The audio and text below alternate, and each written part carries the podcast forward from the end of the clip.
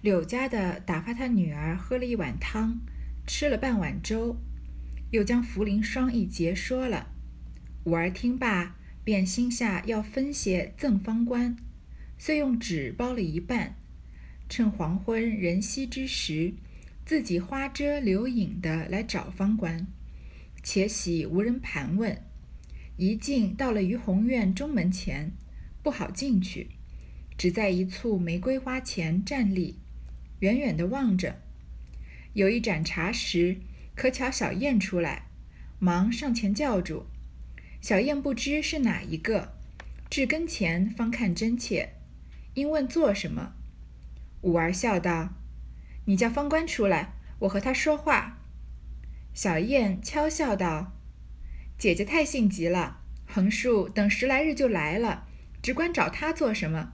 方才使了他往前头去了。”你且等他一等，不然有什么话告诉我，等我告诉他。恐怕你等不得，只怕关园门了。五儿便将茯苓霜递与了小燕，又说这是茯苓霜，如何吃，如何补益。我得了些送他的，转烦你递与他就是了。说毕，作辞回来。柳家的呢，让他女儿喝了点汤，吃了点粥。把这个茯苓霜，他哥哥嫂嫂给他的茯苓霜的事情告诉了刘五儿。五儿听呢，听到了呢，就想要给一些给方官，因为方官对他们很好嘛，给也给了他们玫瑰露，然后又要把他弄到贾宝玉的房里，所以他可能也是真心待方官的，就用纸啊包了一半茯苓霜给方官。你看刘五儿其实不是个小气的人，前面玫瑰露他妈妈说要倒一半给他这个表弟，他有点不情愿，那。毕竟是因为他跟他的关系好，可能没到那一步。那这里这么好的，同样好的茯苓霜啊，刘五儿就是二话没说就要包一半给方官了。然后这些东西呢，我之前说过是算是私相授受，这个私底下互相仆人之间互相给东西啊，不能太摆到台面上。何况这个茯苓霜的来历呢，是他这个柳家的他的哥哥在开门的时候额外得到的这个赏赐，所以不太能拿到台面上。他就趁着黄昏没有人的时候啊，花遮柳影的来找方官。你看这个词写的虽然是躲躲藏藏，但是如果我们说他鬼鬼祟祟的去找方官，就感觉有一点没这么好听。花遮柳影，在花影的遮蔽下，在柳树的这个影子后面啊，来找方官，其实就是鬼鬼祟祟的进大观园找了。但是正好呢，很高兴，没有人盘问他，没有人说你来这儿干嘛，因为刘五儿不是园子里的人。到了怡红院的中门前啊，他不好进去，因为主人的房里面不能随便进，他不是在这里面伺候的，所以就在玫瑰花前站着，远远的望着他等人出来。等了大概一盏茶的时候啊，正好小燕出来了，就是这个春春燕，他就上前叫春燕，然后小那个春燕看了半天才看出来他是谁，就问他是做什么。五儿说啊，我来找方官的。那春燕就笑着说啊，你也太性急了，横竖等十来日就来了，所以刘五儿要来伺候的事情，基本上是个板上钉钉的事情，大家都知道了，连春燕都说，你再等十来天，你不就过来了吗？你这时候找他干嘛呀？说他刚刚啊往前头去了，你要么就在这儿等一等，不然你有什么话呢，就告诉我，我来转达。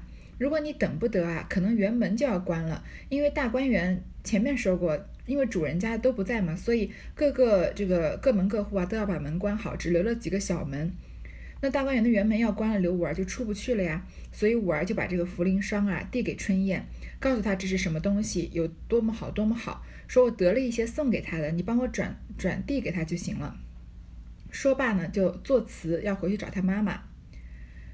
正走了絮一带。忽见迎头林之孝家的带着几个婆子走来，五儿藏躲不及，只得上来问好。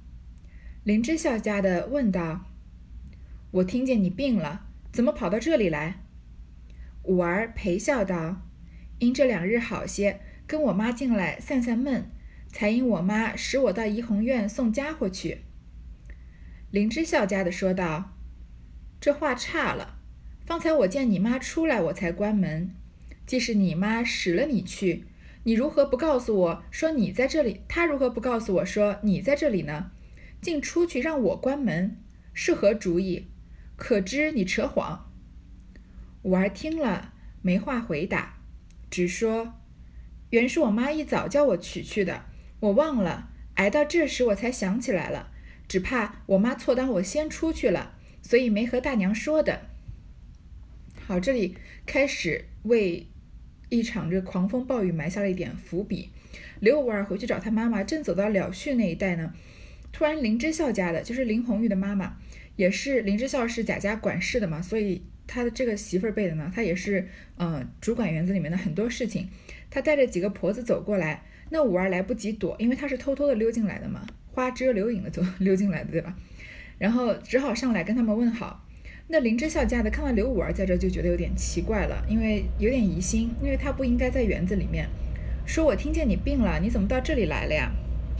刘五儿就陪着笑说，这两天身体好一点了，所以跟我妈进来散散闷。那总是要找一个借口说我为什么在这儿吧？他就说我妈啊叫我到怡红院来送家伙的，来送点东西的。林之孝呢一听林之孝家的一听呢就知道他是在撒谎，所以当场就戳穿他说你这话说差了。刚才我见你妈出来，我才关门的。所以林之孝家的是总总负责的嘛，所以他要负责关门。关完门之后呢，园子各处巡视巡视。说如果是你妈叫你来大观园，那他怎么不告诉我，在关门之前告诉我说，哎，我女儿还在园子里，你等她出来，到时候帮她开个门啊？怎么一句话都没说就出来让我关门了呢？可知是你在扯谎了。那刘五儿毕竟是个小姑娘，她也不太会撒谎，那撒谎了也不太一被戳穿啊，也不知道怎么圆回来。所以只好就很拙劣的圆他，说本来是我妈一早就叫我去的，但是我忘记了，这会儿才想起来，可能我妈以为我先出去了，就没跟大娘说。林之孝家的听他辞顿色虚，又因近日玉钏儿说那边正房内失落了东西，几个丫头对赖没主儿，心下便起了疑。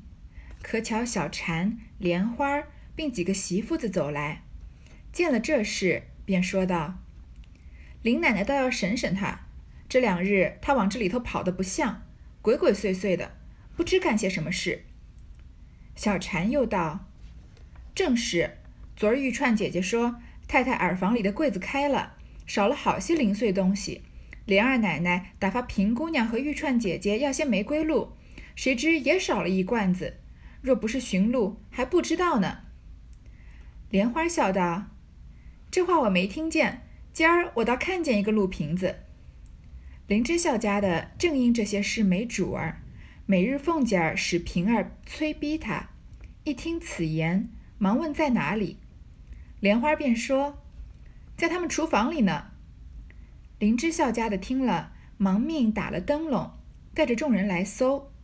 五儿急得便说，那原是宝儿二爷屋里的方官给我的。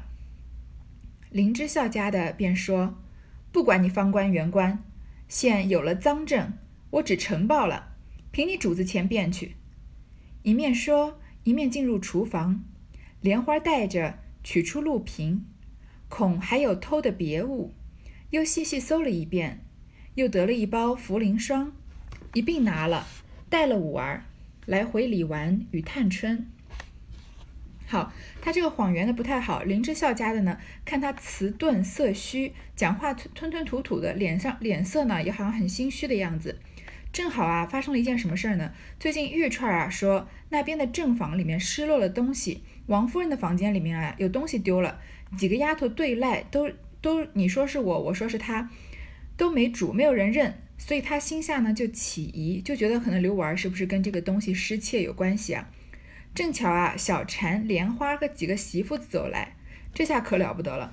走过来的人怎么就这么不巧？是谁呢？小婵和莲花这两个人都是才就刚刚才出现过，都是跟厨房里面的这个柳家的有过节的呀。小婵不是他知道这个他的老娘是夏婆子，然后因为呃这个嗯方官的事情，然后夏婆子被人检举了嘛，所以他就跟这个嗯。检举的那一批人啊，像尤其是以方官带头的这一批人啊，关系是这个对立的。那柳家是方官那一派的，所以当然这个小婵婵姐呢，就对柳家的这个是态度很不好。他们之前才有过很激烈的言语上面的往来。方官要吃个糕啊，然后这个婵姐一把夺过去，说你还要这个，然后柳家的忙不迭的就把这个糕来给他吃，然后小婵婵姐就说他是给人做奴才的，对吗？那这个莲花就更不用说了，这个才过了多长时间啊？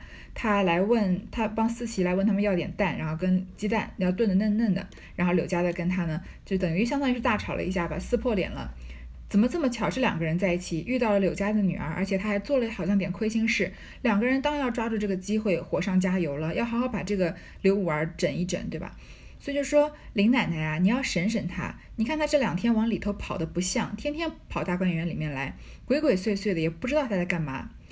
这是呃，这这小婵莲花他们几个人说的，然后小婵呢，他又在火上添油，说是的呀。昨天我听玉串姐姐说啊，说太太耳房的柜子开了，王夫人房间里面的柜子被打开了，少了不少零碎的东西。这会儿王熙凤呢，打发了平姑娘和玉串姐姐问她要问王夫人要一些玫瑰露，结果也少了一罐子。哎，玫瑰露也失窃了，但是这个玫瑰露失窃还真的不是刘五儿和柳家的偷的，因为他们的玫瑰露是贾宝玉给的，对吧？所以有好的东西是分到各房里面，那他们是从贾宝玉那里得的。同时呢，也有人偷了这个王夫人房里的玫瑰露，说如果不是真的来借啊，还不知道有东西偷了呢。我们前面也说也说过不少次的时候都说过，就是贾家的败落从这些一点一滴的小事，东西开始找不着开始，嗯，一会儿就说过两天再找，一会儿就说我刚刚要找了找不着，就是从丫鬟底下的下人啊开始手脚不干净，就是管教不严嘛。那莲花呢就笑着说啊，这个我倒不知道了，不过你说到玫瑰露啊，我倒看到一个玫瑰露的瓶子。那林之孝家的，因为他是要总负责的嘛，他也算是一个管家。所以每天凤姐都叫平儿来催她来查这件事情。她一听到这个话，赶快就问在哪里。那莲儿就是莲花就说啊，在他们厨房里呢。那林之孝家的还不赶快要跑过去找到这个赃物来交差吗？就带着众人来搜。五儿就急着说啊，是宝二爷屋里的方官给我的。那他也知道这件事情要栽赃栽赃在他身上啊，那还真的是说不清。所以他就要赶快说清楚，是方官给的。那林之孝就说啊，我管你什么方官圆官的，你现在有了罪物，有了赃证啊，我就呈报了，你去主子前面辩去。然后呢，就进了厨房。你看这两个莲花就带着他跟厨房有过节的人取出这个露瓶，又担心他还偷了别的东西，又仔细搜了一遍，又得到一包茯苓霜。那这个茯苓霜是柳家的他哥哥给的，其实他们没有在偷东西啊，但是这两个都是不应该出现在下人这个厨房里面的东西。就一并拿了，带了刘五儿去回李纨和探春。此时李纨正因兰根病了，不理事务，只命去见探春。探春已归房，人回进去，丫鬟们都在院内纳凉，探春在内灌木，只有四叔回进去。半日出来说：“姑娘知道了，叫你们找平儿回二奶奶去。”林之孝家的只得领出来，到了凤姐儿那边，先找了平儿，平儿进去回了凤姐，凤姐方才歇下，听见此事，便吩咐，将他娘打四十板子，撵出去，永不许进二门，把五儿打四十板子，立刻交给庄子上，或卖或配人。平儿听了，出来依言吩咐了林之孝家的。这个电光石火之间啊，刘五儿和他们娘的命运好像在这里就要被终结了一样。这个他们是带了刘五儿去回李纨和探春，因为事情主要是李纨、探春和薛宝钗三个人一起管嘛。那李纨呢，因为贾兰生病了，所以他就不管其他的事情，就让他们去找探春。探春已经回房了，或这个四叔进去回了半天话呢，又出来说啊，姑娘说她知道了，让你们去找平儿回二奶奶去。让他去找王熙凤解决这件事情，所以他们就只好又到了凤姐那儿。然后呢，凤姐才刚刚歇下，这会儿凤姐身体还没有完全恢复。听到这个事情呢，因为是这样呈报的，就说怎么样，王夫人那里丢了玫瑰露，结果这个玫瑰露在厨房找到了，然后又找到了茯苓霜。所以这个听起来，嗯，就是没有之前的那些背景。我们不是王熙凤，不像我们一路把这个故事读过来的，不知道他们是，嗯，玫瑰露是贾宝玉给的，茯苓霜是柳家的姑娘、柳家的哥哥给的。那听起来，主人少了茯苓霜，厨房里多了茯呃，主人少了玫瑰露，厨房里多了玫瑰露，那很明显就是厨房里的人偷的，对吗？所以王熙凤就没有多想，就说啊，把这个柳家的打四十板子撵出去，永远不许进二门，再也不能进这个贾家的二门之内伺候。那刘武儿呢，他本来就不是在贾家伺候的，但是因为他母亲是，所以要把他打四十板子啊交给庄子上。贾家在外面不是有一些田庄吗？像前面这个乌进孝这样，什么黑山村这样子的，或者卖了，或者配人，随便配个小厮让他嫁了人了。平儿听了呢，就出来一言啊，吩咐林之孝家的，就让林之孝家的这么办。五儿唬的哭哭啼啼，给平儿跪着细诉方官之事。平儿道：“这也不难，明日问问方官便知真假。但这茯苓霜前日人送了来，还等老太太太太回来了，回来看了才敢打开，这不该偷了去。”五儿见问。忙又将他舅舅送的一节说了出来。平儿听了，笑道：“这样说，你竟是个平白无辜之人，拿你来顶缸。此时天晚，奶奶才进了药歇下，不必为这点子事去絮叨。如今且将他交给上夜的人看守一夜，等明儿我回了奶奶，再做道理。”林之孝家的不敢为傲。只得带了出来，交与上夜的媳妇们看守，自便去了。五儿被吓得呀，哭哭啼啼。他的命运好像一瞬间就要被决定了。本来人生好像就要看到希望了，他觉得可以给妈妈争口气，可以进贾宝玉房里伺候了。结果忽然之间要把他给打四十板子，他首先他的身体啊就经不住打四十板子，他的身体不就是跟林黛玉一样很柔弱的嘛？然后到庄庄子上随便发卖或配人，但是刘五儿是什么样的人啊？他的外貌是跟晴雯、呃袭人他们这些人都不相上下的，是个美人胚子。他本来肯定是有更大的野心，这样，所以他这个，嗯，之前有一个男子追求他，他也不愿意，他也不同意嘛。所以随便把他打发出去配了小厮啊，简直就是让他死了还要难过，对吗？所以他就给平儿跪着，仔细的跟平儿说方官的事情，说这个玫瑰露是方官给的。平儿说：“这样子的话，那这件事情也不难，问问方官就知道是真是假了。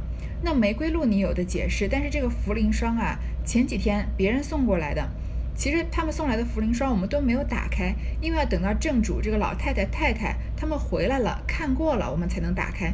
你不应该手上有茯苓霜的，所以这个茯苓霜肯定是你偷的，因为还没打开嘛，那你不可能说是谁谁谁给你的，对吧？”五儿就赶快又说，把他舅舅送的一节说出来，说他看门啊，怎么样也得了一包啊，这样子。那平儿是一个非常懂道理的人，我们这里就能看得出来。其实如果没有平儿多，就是多听他讲了这一句，其实这件事情王熙凤已经定夺了，对吗？平儿没有义务在这里听刘五儿诉说他的这个委屈，但是平儿听了，所以可见平儿平常是一个更加仁厚的人，而且他是一个非常聪明的人。所以王熙凤如果没有平儿这个左膀右臂啊，很有可能犯下很多错误。那平儿在背后呢，其实也帮王熙凤收拾了不少她就是可能犯的这个错误，清理了很多这个后患吧。所以平儿听说啊，就觉得这样是有也有个道理，因为不太可能编得出来这么周密的一个谎言，对吧？就说如果是这样，那你就真的是个平白无故的人了，无辜的人了。别人是别人被拿来顶缸，被替人背黑锅了。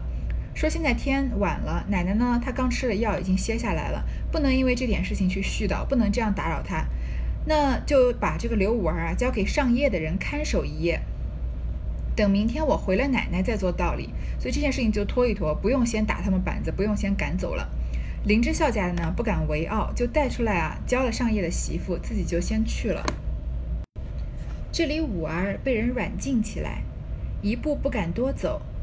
又兼重媳妇也有劝他说，不该做这枚行止之事，也有抱怨说，正经根还做不上来，又弄个贼来给我们看，倘或眼不见寻了死，逃走了，都是我们不是。于是又有素日一干与柳家不睦的人，见了这般，十分称怨，奚落嘲笑他。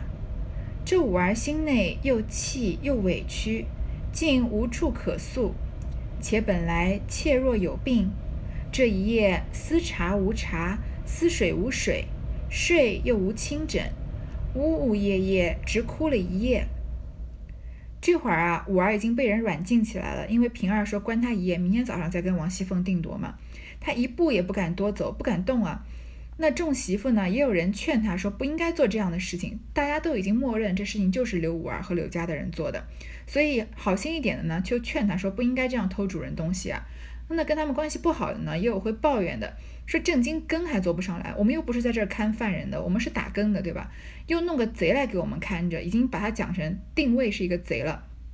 说万一他眼不见寻死或者逃走了，那我们还要担这个责任。你看刘五儿，他不是一个嗯，像他妈妈那样会反唇相讥的人，所以别人说他一定是默默承受着，心里会难过。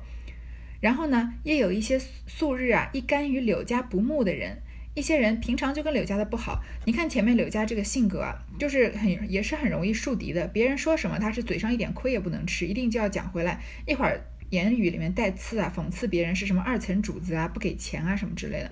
所以有些时候我听别的人读这《红楼梦》的时候，这回啊，常常把柳家的人、柳家的那个媳妇儿啊，塑造成一个非常非常委屈的形象。那这件事情里面，他确实是受了一些委屈，但是从前面的他跟这个。呃，婵姐啊，方官的对话，从他跟春燕的对话就可以看得出来，他确实是个平常容易树敌的人。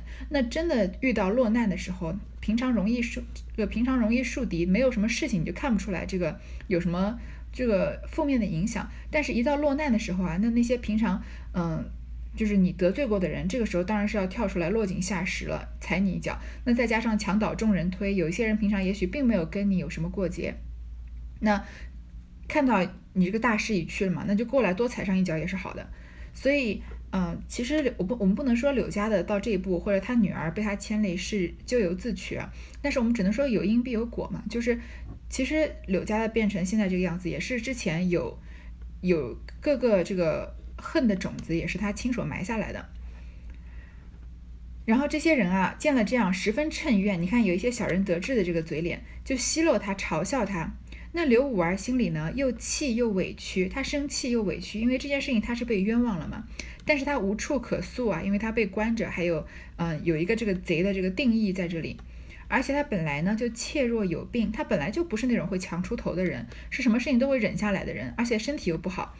这一夜啊，思茶无茶，思水无水，想喝茶想喝水都没有。他平常身子这么娇弱，都是要靠人伺候一下，或者是嗯，可能妈妈平常什么事情都是要让着他一些的。今今天这一夜呢，你想想看，是不是刘五儿生命中最痛苦的一夜？因为他本来人生中看到希望了，突然之间又好像要绝望了，要把他打四十板子。命有没有都不知道，就算有呢，要把它发配到庄子上面去，连个小厮都配不成。庄子上面随随便配个农夫，那这辈子就跟完了没什么两样。但是呢，他跟平儿说了这些话，似乎又有可能有转机。但是把他把他关在这个柴房里面呢，这些媳妇儿都喊他是贼，都在那儿骂他奚落他。你看，就是对未来的不确定性啊，和觉得好像这个前途无望，很渺茫了。所以他这一夜想喝什么，想吃东西也没有，想喝东水也没有水喝，想睡觉啊都没有枕头，没有被子。然后你看他这样的身体呢，就这么呜呜咽咽的一直哭了一夜，是不是非常痛苦，非常绝望？好，这一段先读到这儿。